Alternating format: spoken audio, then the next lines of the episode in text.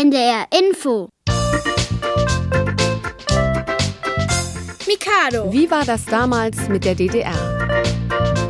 Am Mikrofon Katja Esbach.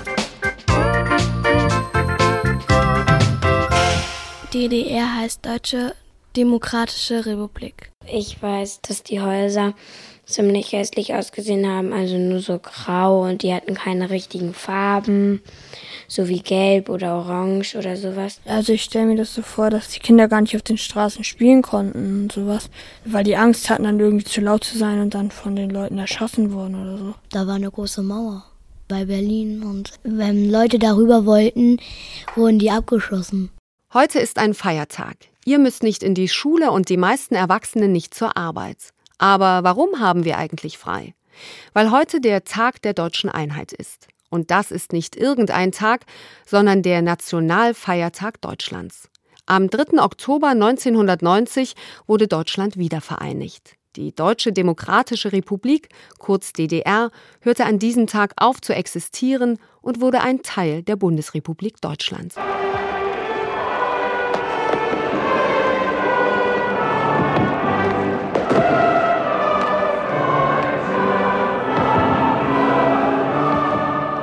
Klang es am 3. Oktober 1990 in Berlin.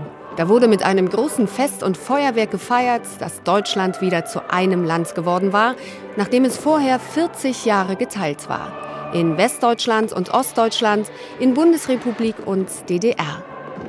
Westdeutschland, also die Bundesrepublik, war im Prinzip das Deutschland, das man heute kennt. Die DDR dagegen war ein völlig anderes Land. So anders, dass man es sich heute gar nicht mehr vorstellen kann. In unserer Sendung wollen wir genau das klären. Was für ein Land war die DDR eigentlich? Wie sah es da aus? Wie lebten die Kinder da? Die Leute da hatten gar kein Fernsehen, die hatten nur das DDR-Programm, das konnten die nichts anderes sehen. In der DDR konnten die Leute halt nicht raus, weil da viele Mauern und sowas gebaut waren. Und da waren auch Militär, die das bewacht haben und halt ein paar Minen. Da war es eigentlich relativ arm, sag ich mal. Also die hatten nicht so viel, sie hatten auch nicht so Wein oder so richtig Shampoo und Seife hatten sie, glaube ich, auch nicht. Ich glaube auch, dass sie total wenig Lebensmittel hatten und irgendwie auch total schlechte, also Qualität vom Haus und so. Also sie hatten total wenig auch schlechtes Trinken und so. Und darum sind auch viele erkrankt und daran gestorben. Ob das alles stimmt, ob es in der DDR wirklich so war, wie wir es gerade gehört haben, werdet ihr in der kommenden Stunde erfahren. Und wer wüsste das besser als Menschen, die selbst in der DDR gelebt haben? Die sind jetzt natürlich erwachsen, aber sie erinnern sich noch, wie es war, als sie Kinder waren. Außerdem werden wir ein DDR-Geheimdienstmuseum in Leipzig besuchen. Leipzig ist eine Stadt, die früher in der DDR lag. Dort ging es 1989 mit den Demonstrationen los, die zum Ende der DDR geführt haben. Vielleicht habt ihr davon ja schon gehört. Und wir besuchen mit zwei Kinderreportern die ehemalige Grenze, die die Bundesrepublik und die DDR 40 Jahre getrennt hat.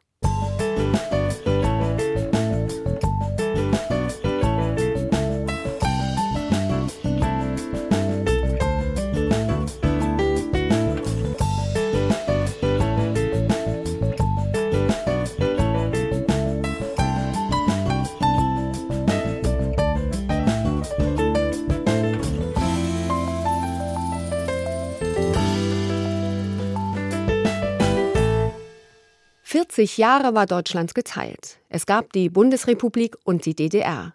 Aber warum? Wie konnte es passieren, dass aus einem großen Deutschland zwei Länder wurden? Das ist gar nicht so leicht zu beantworten. Es hat viel mit unserer Vergangenheit zu tun. Der Grund dafür, dass Deutschland geteilt wurde, liegt weit zurück. 1945 hat Deutschland den Zweiten Weltkrieg verloren. Gewonnen haben die USA, England, Frankreich und die Sowjetunion. Sowjetunion? Was ist denn die Sowjetunion? Die Sowjetunion gibt es nicht mehr. Aber bis 1991 war sie ein großes, mächtiges Land. Dann ist sie zerfallen. In mehrere Staaten, zum Beispiel die Ukraine, Litauen und Russland. Nach dem Zweiten Weltkrieg haben die Sieger Deutschlands unter sich aufgeteilt. Die Sowjetunion hat über den Osten bestimmt, daraus wurde die DDR. Aus den westlichen Gebieten wurde die Bundesrepublik Deutschland. Berlin wurde nochmal extra geteilt. Obwohl es eigentlich mitten in der DDR lag, gehörte ein Teil zu Westdeutschland. Zwischen den beiden deutschen Staaten wurde eine Grenze gezogen, die im Laufe der Jahre immer stärker bewacht wurde. Der erste Präsident der DDR hieß Wilhelm Pieck. Er hat, wie viele DDR-Politiker, ein bisschen komisch geredet und sich immer sehr umständlich ausgedrückt. Das hat Wilhelm Pieck am Gründungstag der DDR gesagt. Auf der Grundlage der vom Dritten Deutschen Volkskongress bestätigten Verfassung ist in der deutschen Hauptstadt Berlin einmütig von allen Parteien und Massenorganisationen im Deutschen Volksrat die Deutsche Demokratische Republik geschaffen worden. Klingt kompliziert. Wilhelm Pieck meinte, dass die DDR nun der zweite deutsche Staat war. Das Unglaubliche war geschehen. Deutschland war geteilt. Und für den Osten hatten die neuen Staatschefs einen besonderen Plan. Aus der DDR sollte ein Land werden, in dem alle Menschen gleichberechtigt sind. Niemand sollte arm sein oder Hunger leiden. Das nennt man Sozialismus. Sozialismus? Was ist ein Sozialismus? Sozialismus ist eine Idee, die schon über 100 Jahre alt ist. Dabei geht man davon aus, dass nicht manche Menschen über andere bestimmen sollen. Zum Beispiel sollte auch der Besitzer einer Fabrik nicht über seine Arbeiter bestimmen. Nein, die Fabrik sollte allen Arbeitern zusammengehören. Die Macht soll im Sozialismus also vom Volk, das heißt von allen ausgehen. Das klingt erstmal nach einer sehr guten Idee. Umgesetzt wurde das zuerst in der Sowjetunion und später dann in der DDR. Doch leider hat es in beiden Fällen nicht gut geklappt. Sowohl in der Sowjetunion als auch in der DDR wurde das Volk von seiner Regierung unterdrückt, durfte seine Meinung nicht sagen und wurde durch Mauern und Grenzen sogar im eigenen Land eingesperrt.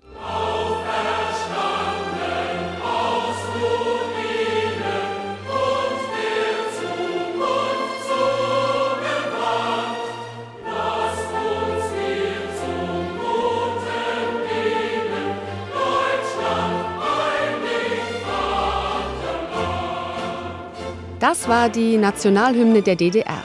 Wenn ihr genau hingehört habt, dann habt ihr auch gehört, dass da über Deutschland einig Vaterland gesungen wurde. Denn in den ersten Jahren ging man auch in der DDR davon aus, dass Deutschland bald wieder ein Land sein wird. Aber die Regierung wollte das gar nicht. Deshalb mochten die DDR-Chefs auch bald nichts mehr von Deutschland einig Vaterland hören. Und darum durfte der Text der Hymne ungefähr ab 1970 von den Menschen in der DDR nicht mehr gesungen werden. Bei feierlichen Anlässen wurde nur noch die Melodie gespielt.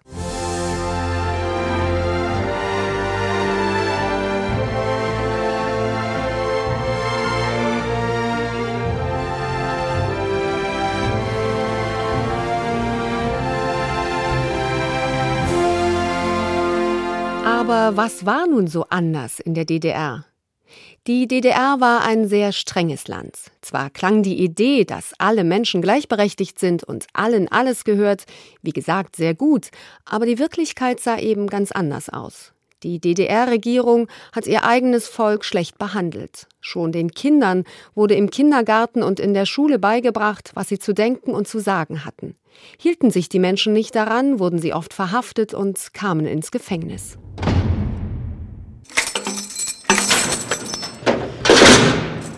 Und, kaum vorstellbar heute, viele Sachen gab es in der DDR nicht zu kaufen. Beispielsweise Südfrüchte wie Bananen oder Orangen gab es nur ganz selten. Auch schöne Klamotten suchte man in den Läden vergebens. Man erzählte sich darüber, wie über vieles, Witze. Eine Frau geht durchs Kaufhaus. Sie fragt eine Verkäuferin, sagen Sie mal, haben Sie hier keine Schuhe? Da antwortet die Verkäuferin, keine Schuhe gibt's eine Etage tiefer. Hier haben wir keine Hosen. Zwar gab es manchmal zum Beispiel Jeans zu kaufen, aber die waren so hässlich, dass sie niemand haben wollte. Als besonders schlimm aber empfanden es viele DDR-Bürger, dass sie kaum ins Ausland verreisen durften. In den Westen, also in die Bundesrepublik, konnten sie nicht fahren. Genauso wenig wie nach England, Italien oder Amerika. Nur für bestimmte andere sozialistische Länder gab es eine Reiseerlaubnis, für Bulgarien zum Beispiel, Ungarn und natürlich die Sowjetunion.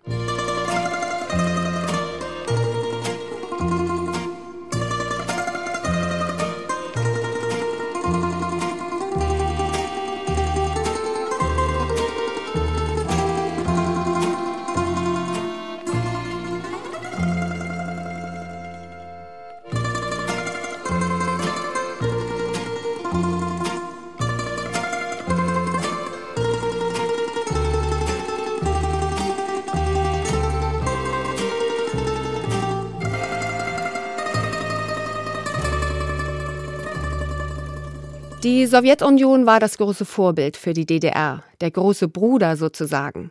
Also äußerlich betrachtet war die DDR ein eigenständiges Land. Im Hintergrund hat die Sowjetunion aber vieles bestimmt. Sie hat sich in fast alle Entscheidungen der DDR-Regierung eingemischt. Zum Beispiel, was in den Betrieben hergestellt werden sollte und wie viel die Menschen arbeiten mussten. Und alle Kinder mussten in der Schule Russisch lernen, die Sprache, die in der Sowjetunion gesprochen wurde, und nicht Englisch, wie die Kinder in Westdeutschland. Einige russische Kinderlieder kennt heute immer noch jeder, der in der DDR aufgewachsen ist, wie zum Beispiel Immer lebe die Sonne, auf Russisch Pusviekda Budje Sonce.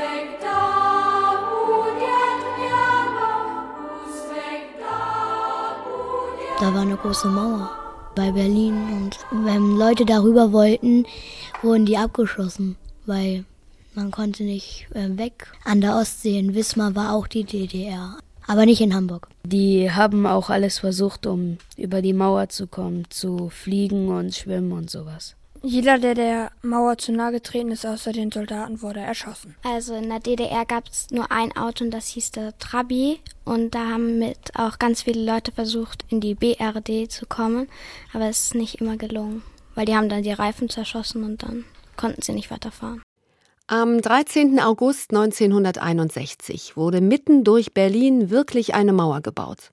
Die eine Hälfte Berlins gehörte nun zum Osten, also zur DDR, die andere Hälfte zum Westen, zur Bundesrepublik. Unglaublich, dachten viele Leute in ganz Deutschland, das kann nicht sein. Stellt euch mal vor, ihr wacht eines Morgens auf und da hat jemand vor eurem Haus eine Mauer hochgezogen. Auf der anderen Seite wohnen eure Freunde und vielleicht Oma und Opa, aber ihr könnt da nicht mehr hin.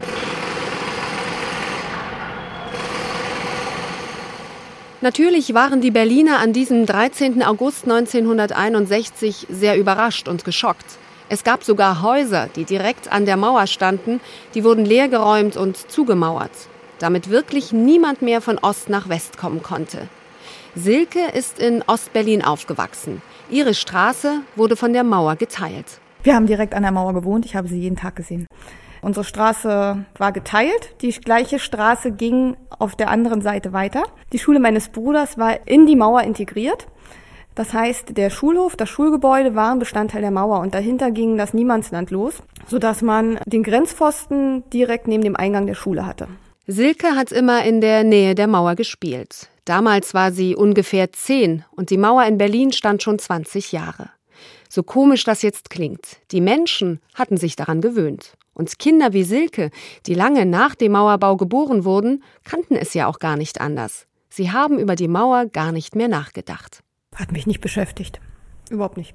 Das wurde später nur in der Schule thematisiert, weil zum Beispiel, wo wir unsere praktische Arbeit hatten, mussten wir in einen Betrieb. Dieser Betrieb war im Prinzip Teil der Mauer. Und wenn wir da auf die Toilette gegangen sind, dann konnte man aus dem Fenster in den Westen gucken. Und dafür habe ich in der Schule mal eine Verwarnung bekommen, weil ich in den Westen gewunken habe. Warum gab es diese Mauer überhaupt, fragt ihr euch vielleicht. Ganz einfach. Die DDR-Chefs wollten verhindern, dass immer mehr Menschen in die Bundesrepublik flüchten. Die wollten so leben, wie es ihnen gefiel, ohne die strengen Regeln der DDR.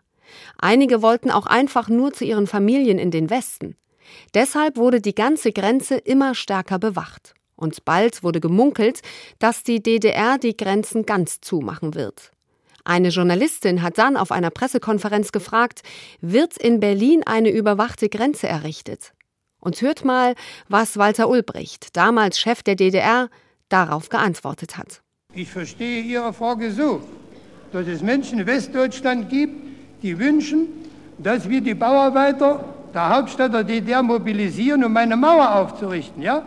Mir ist nicht bekannt, dass solche Absicht besteht, dass sich die Bauarbeiter in der Hauptstadt hauptsächlich mit Wohnungsbau beschäftigen und ihre Arbeitskraft voll eingesetzt wird. Niemand hat die Absicht, eine Mauer zu errichten. Niemand hat die Absicht, eine Mauer zu errichten. Das ist ein Satz, der später sehr berühmt wurde. Denn tatsächlich passierte genau das Gegenteil. Nur wenige Tage nach dieser Pressekonferenz wurde die Mauer eben doch gebaut. Seit etwa 1 Uhr heute Nacht rattern die Pressluftbohrer und bohren einen Graben quer durch die Ebertstraße hier am Brandenburger Tor. Der Graben ist etwa einen halben Meter tief und einen halben Meter breit. Es sind Volkspolizisten in ihrer Arbeitskleidung. Es ist eingesetzt die Feuerwehr. Auf der anderen Seite des Brandenburger Tors stehen etwa 30 LKWs, die hier die Mannschaften herangebracht haben. Das sind etwa schätzungsweise 50 Uniformierte, die hier das Brandenburger Tor bewachen. Heute kann man die ehemalige Grenze, die durch Berlin und ganz Deutschland ging, nicht mehr sehen. Nur an einigen Stellen stehen noch die alten Wachtürme. Sie sollen daran erinnern, dass Deutschland einmal geteilt war damit Menschen, die die DDR nicht gekannt haben, wissen, wie furchtbar die Grenze war. Deshalb gibt es auch in verschiedenen Orten Grenzmuseen. Die Kinderreporter Victor und Francis haben ein Grenzmuseum in Mecklenburg-Vorpommern besucht. Es heißt Grenzhus Schlagsdorf.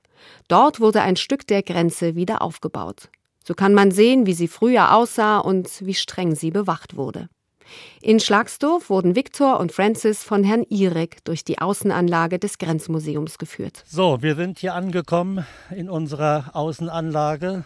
Hier seht ihr den ersten Zaun, der zur Grenzanlage gehörte. Und hinterher kommt dann noch so ein Zaun und noch ein größerer. Ja, der ist noch größer. Und das ist dann der eigentliche Grenzzaun gewesen, die eigentliche Grenze zwischen beiden deutschen Staaten. Waren hier dann auch Soldaten? Die Grenzsoldaten sind bereits vor diesem ersten Zaun gewesen und haben hier ihre Streife gemacht, aber auch dann zwischen dem ersten und dem zweiten Zaun. So, wir gehen auf das Gelände. Ihr steht hier vor einem großen Wachturm und obendrauf eine große Scheinwerferanlage, die eine Reichweite von bis zu 700 Meter und mehr hatte. Jedes Fahrzeug bei Nacht geriet sofort in die Kontrolle dieser Wachtürme und sie wurden verfolgt, bis sie irgendwann im Wald verschwunden waren. Wie viele Grenzsoldaten waren in, in diesem Turm? In diesem Turm waren zwei bis drei Grenzsoldaten. Was haben die gemacht, wenn jemand wirklich an die Grenze kam, zu nah dran? Haben die dann geschossen?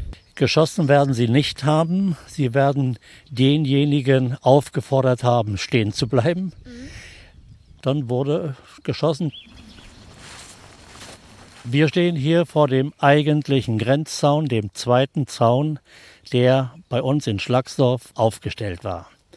Die Grenze hatte eine Länge von der Ostsee bis nach Thüringen und die Mauer in Berlin von insgesamt 1200 Kilometern. Und diese 1200 Kilometer, das kostete dem Staat der DDR sehr viel Geld. Es gab hin und wieder dann Beschädigungen, die mussten ausgebessert werden. Die Grenzanlagen mussten erneuert werden. Das hat Millionen jedes Jahr gekostet. Wäre es denn dann nicht besser gewesen, die Mauer einfach wegzulassen? Da hast du recht. Das wäre besser gewesen und die Menschen hätten sich gefreut und man hätte viel Geld gespart. Obwohl immer geleugnet wurde, dass dieser Zaun Selbstschussanlagen hat. Hier könnt ihr euch überzeugen, er hatte Selbstschussanlagen. Die feinen Drähte, die hier alle verbunden sind, sieht man von weitem nicht. Und wenn Personen des Nachts gekommen sind, um den Zaun zu überqueren, dann sind sie unweigerlich an diesen Draht gekommen. Und schon wurde Alarm ausgelöst. Ein Schuss wurde ausgelöst. Ich sehe ja keinen Lauf oder so. Ich, wo kam denn der Schuss dann raus? Wenn du hier dichter rankommst, dann siehst du hier eben einfach solche Vorrichtungen, in die jetzt Patronen eingelegt wurden. Und wenn man hier rankam, wurde dann der Schuss ausgelöst.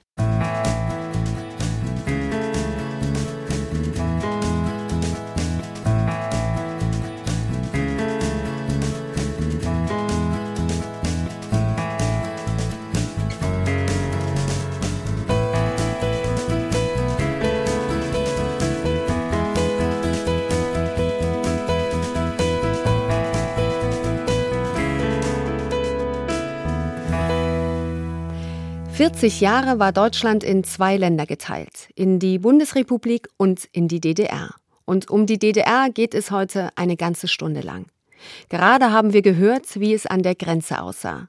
Diese Grenze hat es den Deutschen in beiden Ländern sehr schwer gemacht, sich zu treffen, zu besuchen. Zwar durften die Westdeutschen in die DDR, einfach war das allerdings auch nicht. Man musste sich vorher anmelden und sozusagen um Erlaubnis fragen. Umgedreht ging fast nichts. Aus der DDR durfte man nicht in die Bundesrepublik fahren, das war verboten. Erst ab den 70er Jahren bekamen wenigstens die DDR-Rentner eine Reiseerlaubnis für die Bundesrepublik.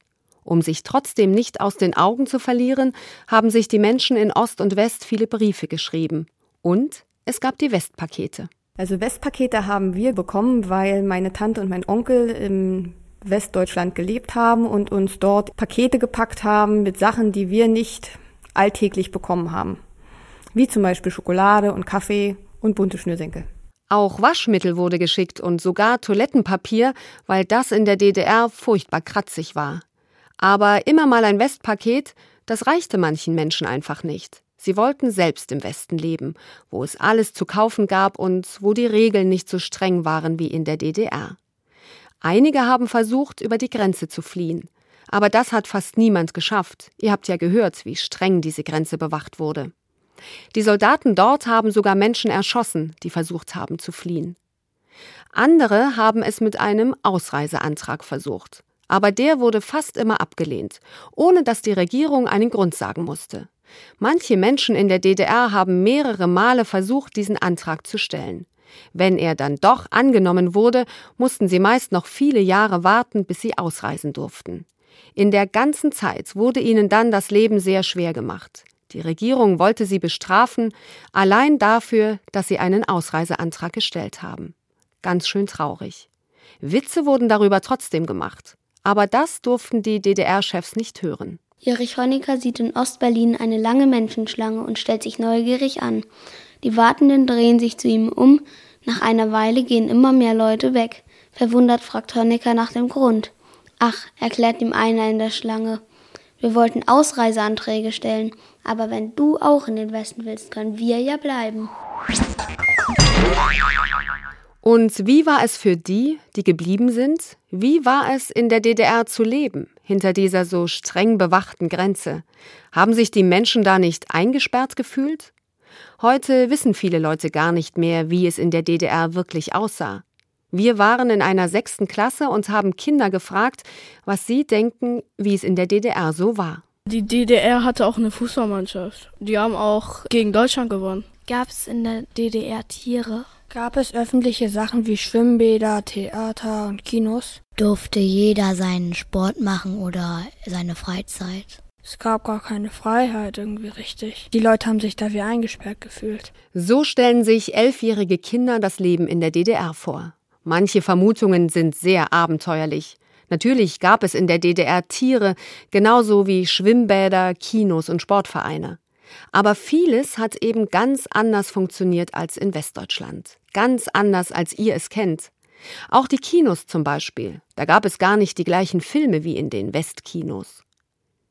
Heike ist in der DDR aufgewachsen. Sie hat gute und schlechte Erinnerungen an dieses Land, das es nicht mehr gibt. Zu essen gab es natürlich genug, erzählt sie, aber eben nicht alles zu kaufen. Es gab halt nur das Obst und Gemüse der Saison, also wie es jetzt ist, dass man Erdbeeren auch im Dezember kaufen konnte, das gab es halt nicht. Und Süßigkeiten gab es auch genug. Bambina-Schokolade zum Beispiel. Mag ich aber heute nicht mehr, mochte ich als Kind sehr. Und kannst du dich erinnern, ob es irgendwelche Sachen nicht zu kaufen gab? Also hast du irgendwas vermisst, was du sehr gerne gekauft hättest? Naja, so als bisschen älteres Kind hätte ich natürlich schon mal ein paar coole Klamotten mir einfach so gekauft. Da gab es die Jumo, Jugendmode. Und da gab's eher nicht so coole Sachen. Die hat man sich dann, musste man sich dann eher selber nähen. Bücher und Schallplatten konnte man auch nicht einfach so kaufen. Da musste man auch schon, wie man so schön da sagte, dazukommen, dass es gerade was gab.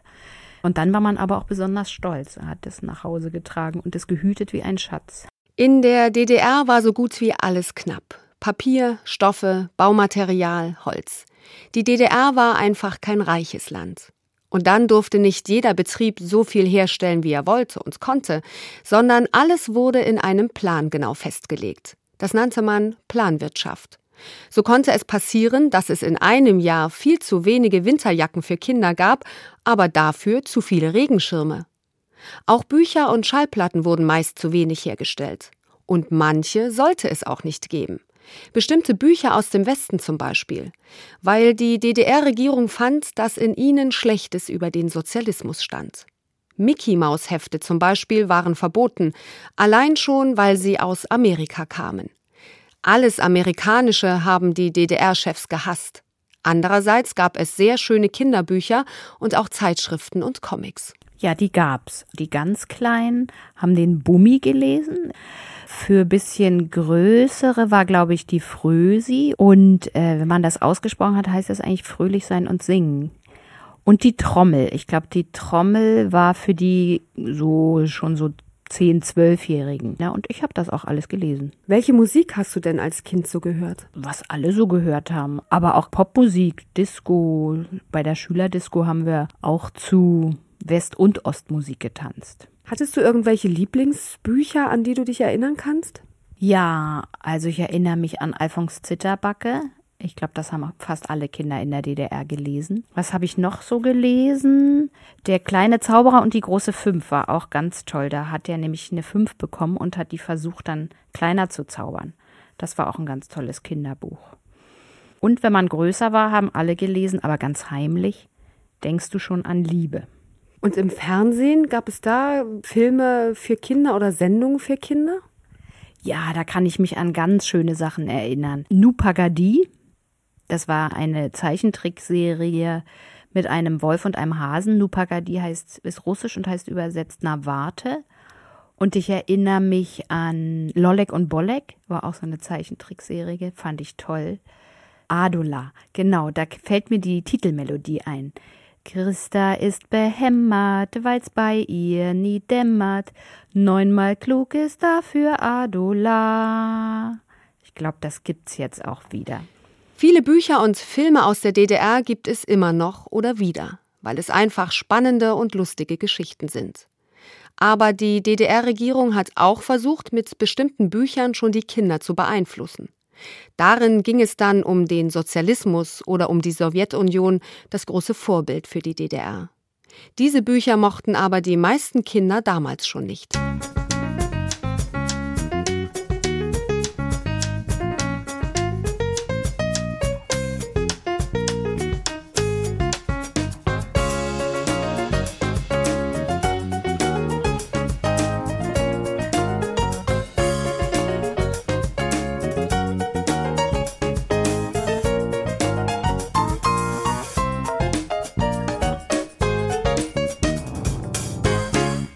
Auch Steffen ist in der DDR geboren und aufgewachsen. Und zwar in einem kleinen Ort in Thüringen. Dort verlief die Grenze zwischen der DDR und der Bundesrepublik. Hat er denn die mal gesehen oder die Mauer in Berlin? Woran ich mich erinnere, war, dass weit vor dem Brandenburger Tor schon solche Zäune standen. Dann kam so ein großer betonierter Platz in Berlin. Und man wusste, ja, da drüben ist ein anderes Land und man kommt da nicht hin. Und als Kind hat man das aber nicht verstanden. Man hat so gesagt, das ist so ein großes Tor und hier ist doch alles frei und ich brauche hier nur rüberklettern und dann gehe ich da hin. Aber dann hat man schon gesehen, dass da viel Polizei und Militär unterwegs war. Viel schlimmer war ein ganz anderes Bild. Bei uns in Thüringen war die Grenze sehr nah an meiner Heimatstadt. Und es gab aber eine Ausflugsgaststätte in der Nähe bei uns, zu der man mit dem Zug hinfahren konnte. Und da ist man aber ein Stück durch Grenzgebiet gefahren, sehr nah an der Grenze lang. Und was für mich da als Kind schrecklich zu sehen war, war, dass an den Hängen dieses Gleisbettes auf der einen Seite Schäferhunde an langen Stahlleinen lang liefen. Und da hat man sich so gedacht, wieso sind die eigentlich hier, wo ja nur DDR-Bürger aus dem Zug springen konnten und dann Richtung Grenze gehen. Dann beißen die doch DDR-Bürger. Kerstin hat die Grenze als Kind nie gesehen. Sie wurde in Brandenburg geboren und ist in dem kleinen Ort Lenin aufgewachsen. Woran erinnert sie sich, wenn sie an die Schulzeit denkt? Ich erinnere mich an Fahnappelle, an Sportfeste und Appell. Das waren eben halt äh, einmal im Monat, war ein Hauptappell und dort wurden die Klassen mussten sich vor der Schule eben halt in einem U aufstellen und dort wurde eben halt äh, wurden regelmäßig die Kinder vorgestellt, die Lobe bekommen haben und auch regelmäßig die Kinder vorgestellt, die Tadel bekommen haben und die mussten nach vorne treten und wurden namentlich benannt. Das war immer sehr spannend, weil man nie wusste, ob man nun dazugehört oder nicht. Was hast du als Kind in deiner Freizeit gemacht nach der Schule? Gespielt und die Schule ging bei uns ein bisschen länger. Dadurch, dass meine beiden Eltern Vollzeit berufstätig waren von Anfang an, waren wir immer bis 16 Uhr in der Schule. Hast du dich in der DDR eingesperrt gefühlt? In meiner Kindheit nicht. Als ich in die Pubertät kam, dann doch schon. Also dann hat man die Grenzen anders wahrgenommen oder überhaupt wahrgenommen. Aber es waren dann eher die, die gedanklichen Grenzen, die man mehr wahrgenommen hat. Durch deinen Ort Lenin ist mal Erich Honecker gekommen. Ja, Einmal hat sich Erich Honecker angekündigt, durch unseren Ort zu fahren. Und der Ort ist sehr klein, das ist eben halt ein Dorf. Und die Fahrt war vielleicht fünf Minuten, aber die Straßen wurden auf dieser Strecke eben halt ein ganzes Jahr lang saniert und repariert. Und das Witzige war daran nur eben halt, dass die Straße wurde schon gut gemacht, weil das Auto musste ja drauf fahren, aber die Häuser links und rechts wurde nur die Fassade eben halt angestrichen. Teilweise, wenn äh, Baugrundstücke eben halt nicht so schön aussahen, wurden nur die vordersten Fronten aufgemauert und die dann hinten von großen Balken gehalten wurden. Und Gardinen wurden rangehängt an die Fenster. Für uns Kinder war das schon lustig, sowas zu sehen. Hast du Erich Honecker dann auch gesehen? Nein. Erich Honecker? Wer ist denn Erich Honecker? Erich Honecker war viele Jahre der Chef der DDR. 1961 hat er den Bau der Mauer in Berlin organisiert, sich darum gekümmert, dass alles klappt. Ein Bild von Erich Honecker hing in jeder Schule und in jedem Betrieb. Darauf sah Honecker sehr freundlich aus, so mit großer Brille und weißen Haaren, wie ein netter Opa. Aber viele Leute in der DDR fanden ihn gar nicht so freundlich, und manche machten sich auch über ihn lustig, erzählten Witze über ihn. Erich Honecker und seine Frau Margot machen einen Rundflug. Da sagt Erich, wenn ich jetzt eine Mark runterwerfe, freut sich ein DDR-Bürger.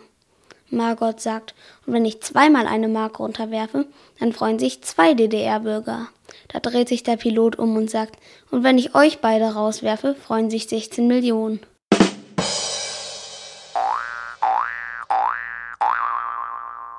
Nach dem Ende der DDR wurde Honecker verhaftet. Weil er aber sehr krank war, wurde er bald wieder freigelassen. Erich Honecker ist 1994 in Chile gestorben.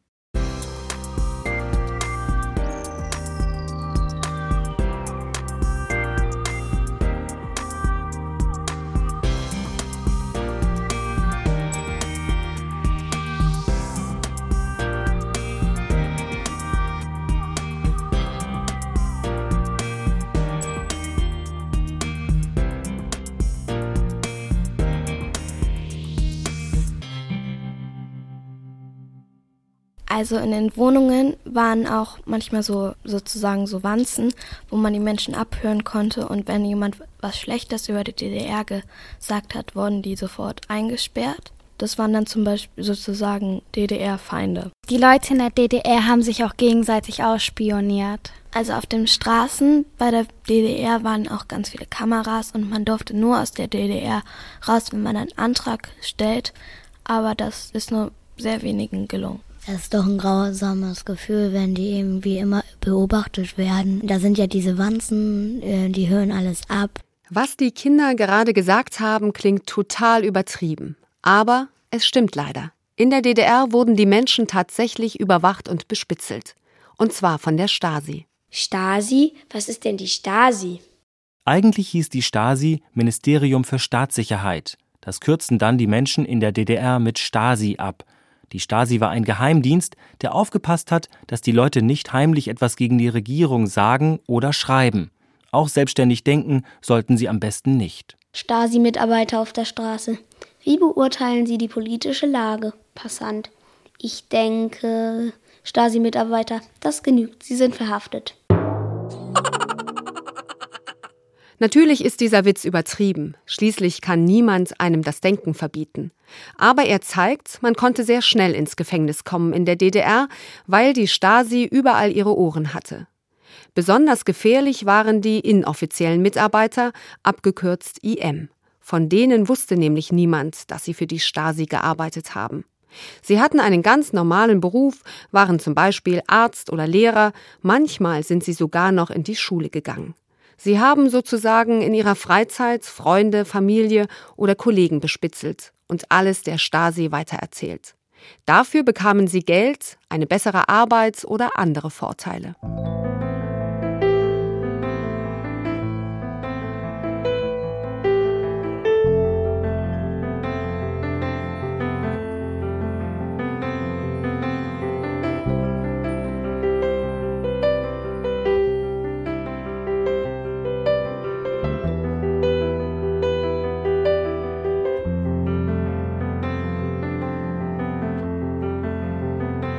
Heute gibt es die Stasi zum Glück nicht mehr. Aber in manchen Städten in Ostdeutschland gibt es Stasi-Museen. Dort wird gezeigt, mit welchen gemeinen Mitteln die Stasi gearbeitet hat.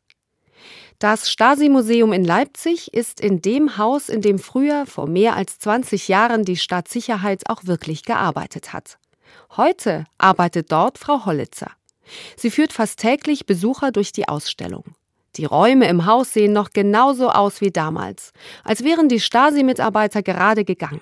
Die Zimmer sind dunkel und innen vor den Fenstern hängen stabile Gitter. Das Gebäude war in dem unteren Stockwerk mit Scheren, Gittern vergittert. Ich mach mal eins auf. Heute können wir es aufmachen.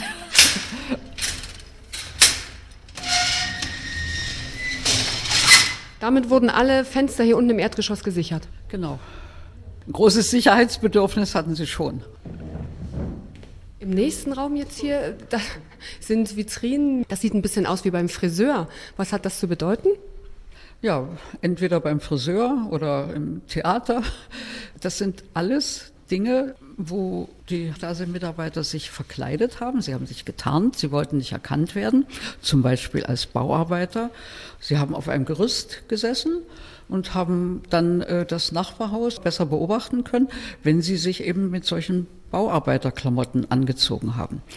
Oder wir haben hier auch einen Koffer, da steht drauf Maskierungsvariante Araber. Da ist eine schwarze Perücke drin, ein schwarzer Oberlippenbart, dunkle Schminke, eine Sonnenbrille. Ja, und dann hat sich halt ein Stasi-Mitarbeiter so verkleidet und da gibt es auch einen Fachausdruck dafür. Das war die Abteilung operative Personenmaskierung. Mussten die da richtig Unterricht nehmen im Verkleiden? Genau. Äh, es gab hier in Leipzig quasi eine Schule. Es war ganz geheim, das wusste kein Mensch. Und die Staatssicherheit hat ihre Mitarbeiter hier nach Leipzig geholt und sie wurden hier unterrichtet im Verkleiden.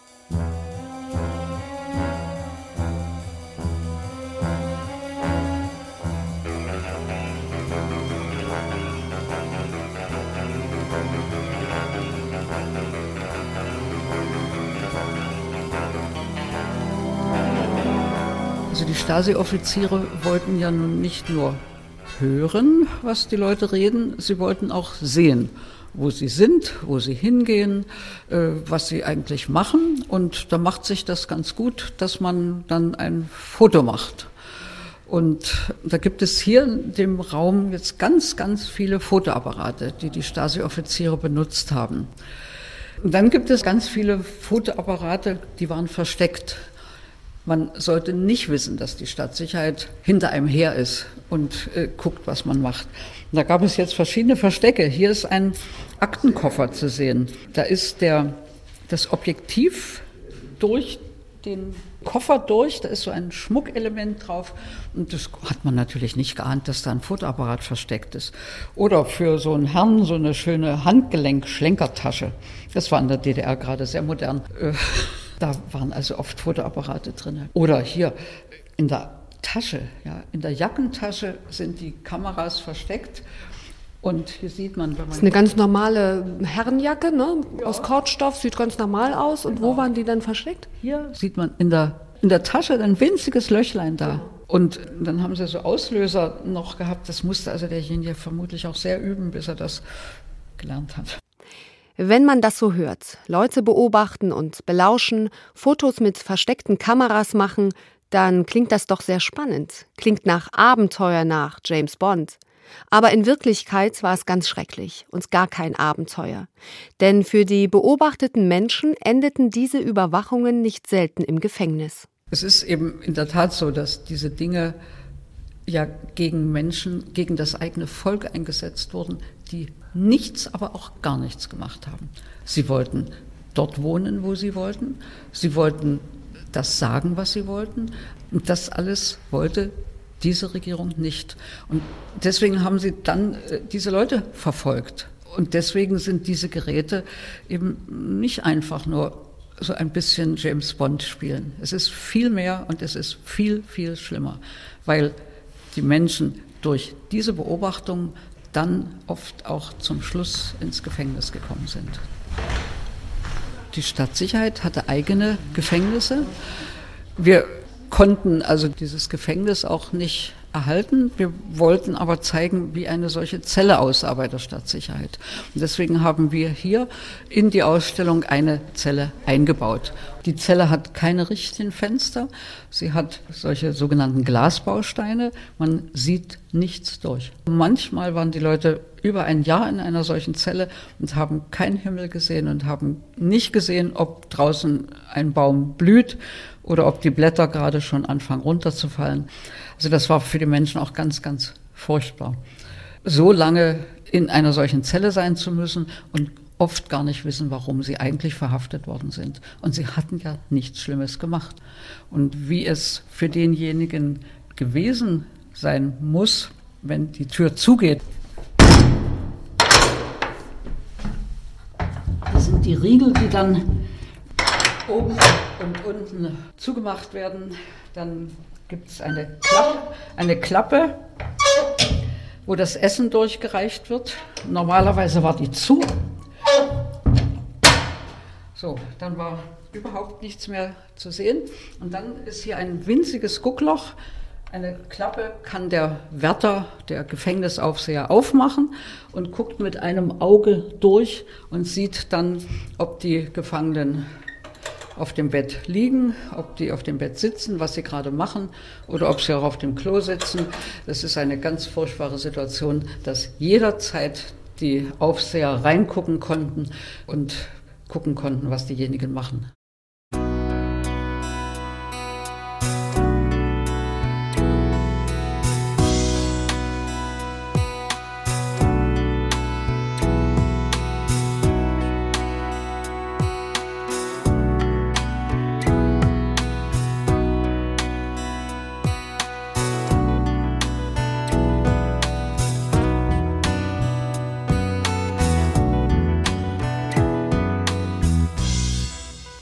DDR war ein Land mitten in Europa. Die Menschen dort haben Deutsch gesprochen, sie haben gearbeitet, haben sich am Wochenende mit Freunden getroffen, haben mit ihren Kindern gespielt. Die Kinder sind in die Schule gegangen, waren in Sportclubs, sind ins Ferienlager gefahren. Vieles in der DDR war eigentlich ganz normal. Andererseits war vieles, das normal schien, in Wirklichkeit doch ganz schön anders als in Westdeutschland. In DDR-Schulen zum Beispiel gab es, abgesehen vom normalen Unterricht, die sogenannten Pioniere. Ich war immer für die Wandzeitung zuständig, habe die aktuellen Themen der Woche an die Wandzeitung geschlagen. Ich war Wandzeitungsagitator. Und dann erinnere ich mich an das Pionierstatut, in dem wir diverse Gebote befolgen mussten. Wir Pioniere halten uns sauber und gesund. Wir lieben unsere Eltern. Wir Pioniere lieben die Kinder der Sowjetunion und aller anderen Länder. Wir basteln gerne, treiben Sport. Wie sah die Pionierkleidung aus? Für die ähm, Jungpioniere war sie weiß mit einem Emblem an dem Arm und einem blauen Halstuch. Später wurde es ein rotes Halstuch und Pioniere seid bereit, immer bereit. Und diese Pioniernachmittage, warst du da gerne? Hat dir das Spaß gemacht? Ja, weil wir haben da gesungen, gebastelt und gespielt. Das war schön. Pioniere? Was sind denn die Pioniere? Die Pioniere waren die Kinderorganisation der DDR. Die Kinder sind von der ersten Klasse an bei den Pionieren gewesen. Die ersten drei Jahre trug man ein blaues, dann ein rotes Halstuch zur weißen Bluse. Die Pioniere haben sich regelmäßig zum Pioniernachmittag getroffen. Dort wurde dann gebastelt und gesungen, manchmal aber auch über Politik geredet. Das klingt ja eigentlich ganz nett, aber bei den Pionieren hat man nicht freiwillig mitgemacht. Wollte ein Kind nicht Mitglied werden, hat es Ärger an der Schule bekommen und wurde oft von den Lehrern ausgegrenzt. Das, was bei Kindern mit den Pionieren begann, ging bei den Jugendlichen mit der FDJ weiter. FDJ heißt Freie Deutsche Jugend. Und da wurde man mit 14 Jahren Mitglied. Auch nicht gerade freiwillig. Und für die Erwachsenen lief es ähnlich mit der SED. Zwar bekam man nicht unbedingt Ärger, wenn man nicht Mitglied der SED wurde, aber man wurde oft schlechter behandelt. SED? Was ist denn die SED? SED heißt Sozialistische Einheitspartei Deutschlands. Die SED war die alles beherrschende Partei der DDR. Viele denken, dass es nur die SED gegeben hat, das stimmt aber nicht. Es gab tatsächlich auch die CDU oder die Demokratische Bauernpartei Deutschlands. Aber im Gegensatz zu heute konnte keine dieser anderen Parteien durch Wahlen auch mal an die Macht und die Regierung kommen. Diese Parteien waren, so könnte man sagen, nur Schmuck. Das Sagen hatte allein die SED. 40 Jahre gab es die DDR und immer wieder haben ihre Bewohner gegen die Regierung und ihre Politik protestiert. Schon 1953 gingen Arbeiter auf die Straße. Damals aber half die Sowjetunion der DDR, die Demonstrationen zu stoppen. Unter anderem deswegen wurde übrigens in den Jahren danach die Stasi immer mächtiger. Die Leute sollten perfekt überwacht werden, damit die Regierung schnell erfährt, wenn wieder Proteste geplant werden. Auch 1989 haben die Stasi und die Polizei natürlich versucht zu verhindern, dass die Leute in Leipzig und anderen Städten demonstrieren. Doch die Menschen in der DDR waren mittlerweile so wütend, dass sie nicht mehr aufzuhalten waren. Irgendwann haben ganz viele gegen die DDR protestiert und dann haben die die Mauer gestürmt. Was war 1989 in Leipzig los? In Leipzig und auch in anderen DDR-Städten waren viele Menschen schon lange unzufrieden mit der Regierung. Einige von ihnen arbeiteten deshalb in kleinen Gruppen zusammen. Sie diskutierten darüber, wie man das Leben in der DDR besser machen könnte oder wie man eine bessere Regierung kriegen könnte. Diese Menschen nannte man Bürgerrechtler. Sie trafen sich heimlich, aber wurden natürlich von der Stasi beobachtet und bespitzelt. Einige von ihnen kamen auch ins Gefängnis. Meist konnten sich diese Bürgerrechtler nur in den Kirchen treffen, denn die Kirchen boten ihnen ein wenig Schutz. In Leipzig gingen sie in die Nikolaikirche.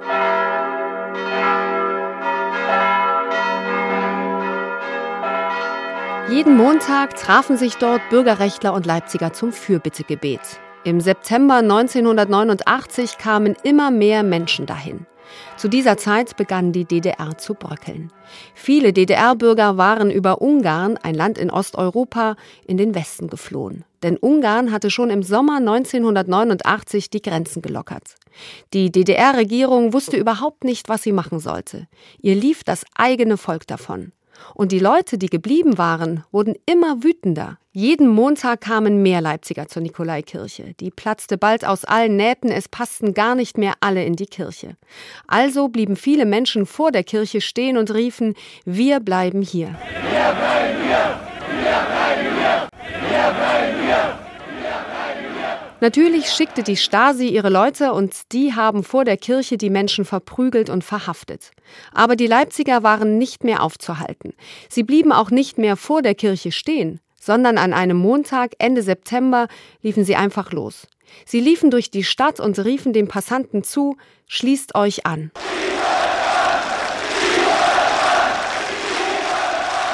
Und das taten viele auch. Und jeden Montag wurden es mehr Demonstranten.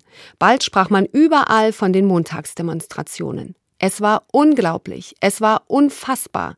Es war wie eine riesige Welle, die nicht mehr aufzuhalten war.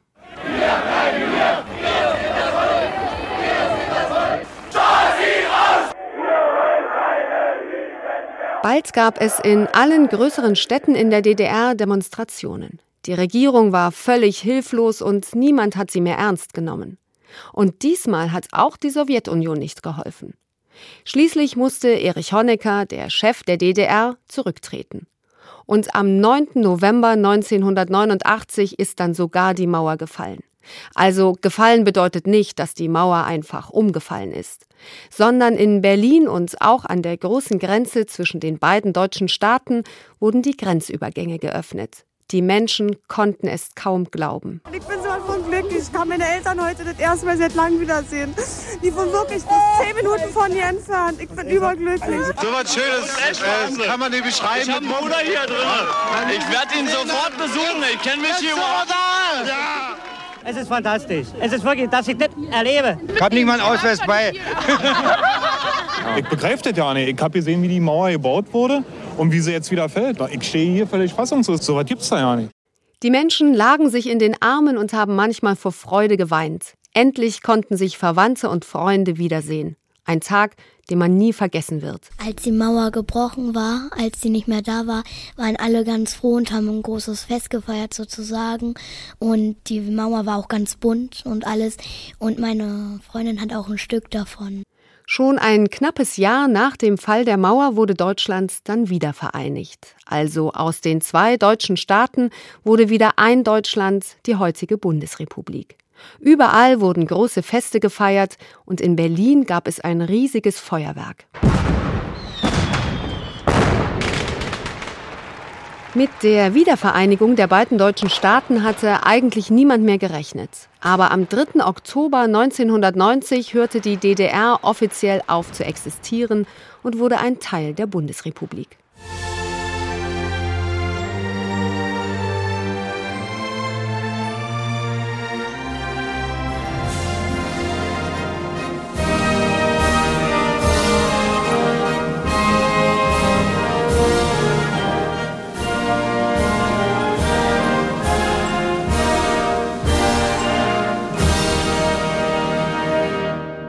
Und was wird von der DDR bleiben? Vor allem natürlich die Menschen, die in diesem Land geboren und aufgewachsen sind. Denn sie leben zwar heute im wiedervereinigten Deutschland, aber ihre Erinnerungen, das habt ihr selbst gehört, gehören zu einem anderen Land. Zu einem Land, in dem der Alltag zum einen genauso war wie überall auf der Welt. Mal spannend, mal langweilig, mal schön, mal doof. Die Menschen sind in die Schule und zur Arbeit gegangen, haben Feste gefeiert, waren manchmal glücklich und manchmal auch traurig. Aber sie wurden eben auch unterdrückt und eingesperrt. Und irgendwann haben sie es einfach nicht mehr ausgehalten. Sie wollten laut sagen, was sie denken, sie wollten nicht länger eingesperrt sein. Und genau diesen Menschen haben wir es zu verdanken, dass wir heute wieder in einem Deutschland leben, dass keine Mauer mehr zwischen uns ist. Und das ist ein großes Glück.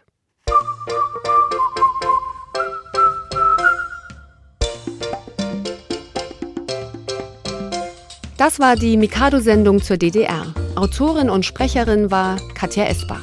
Technik Dietmar Fuchs und Ole Halver. Produktion Silvia Dudek. Redaktion Katharina Marenholz.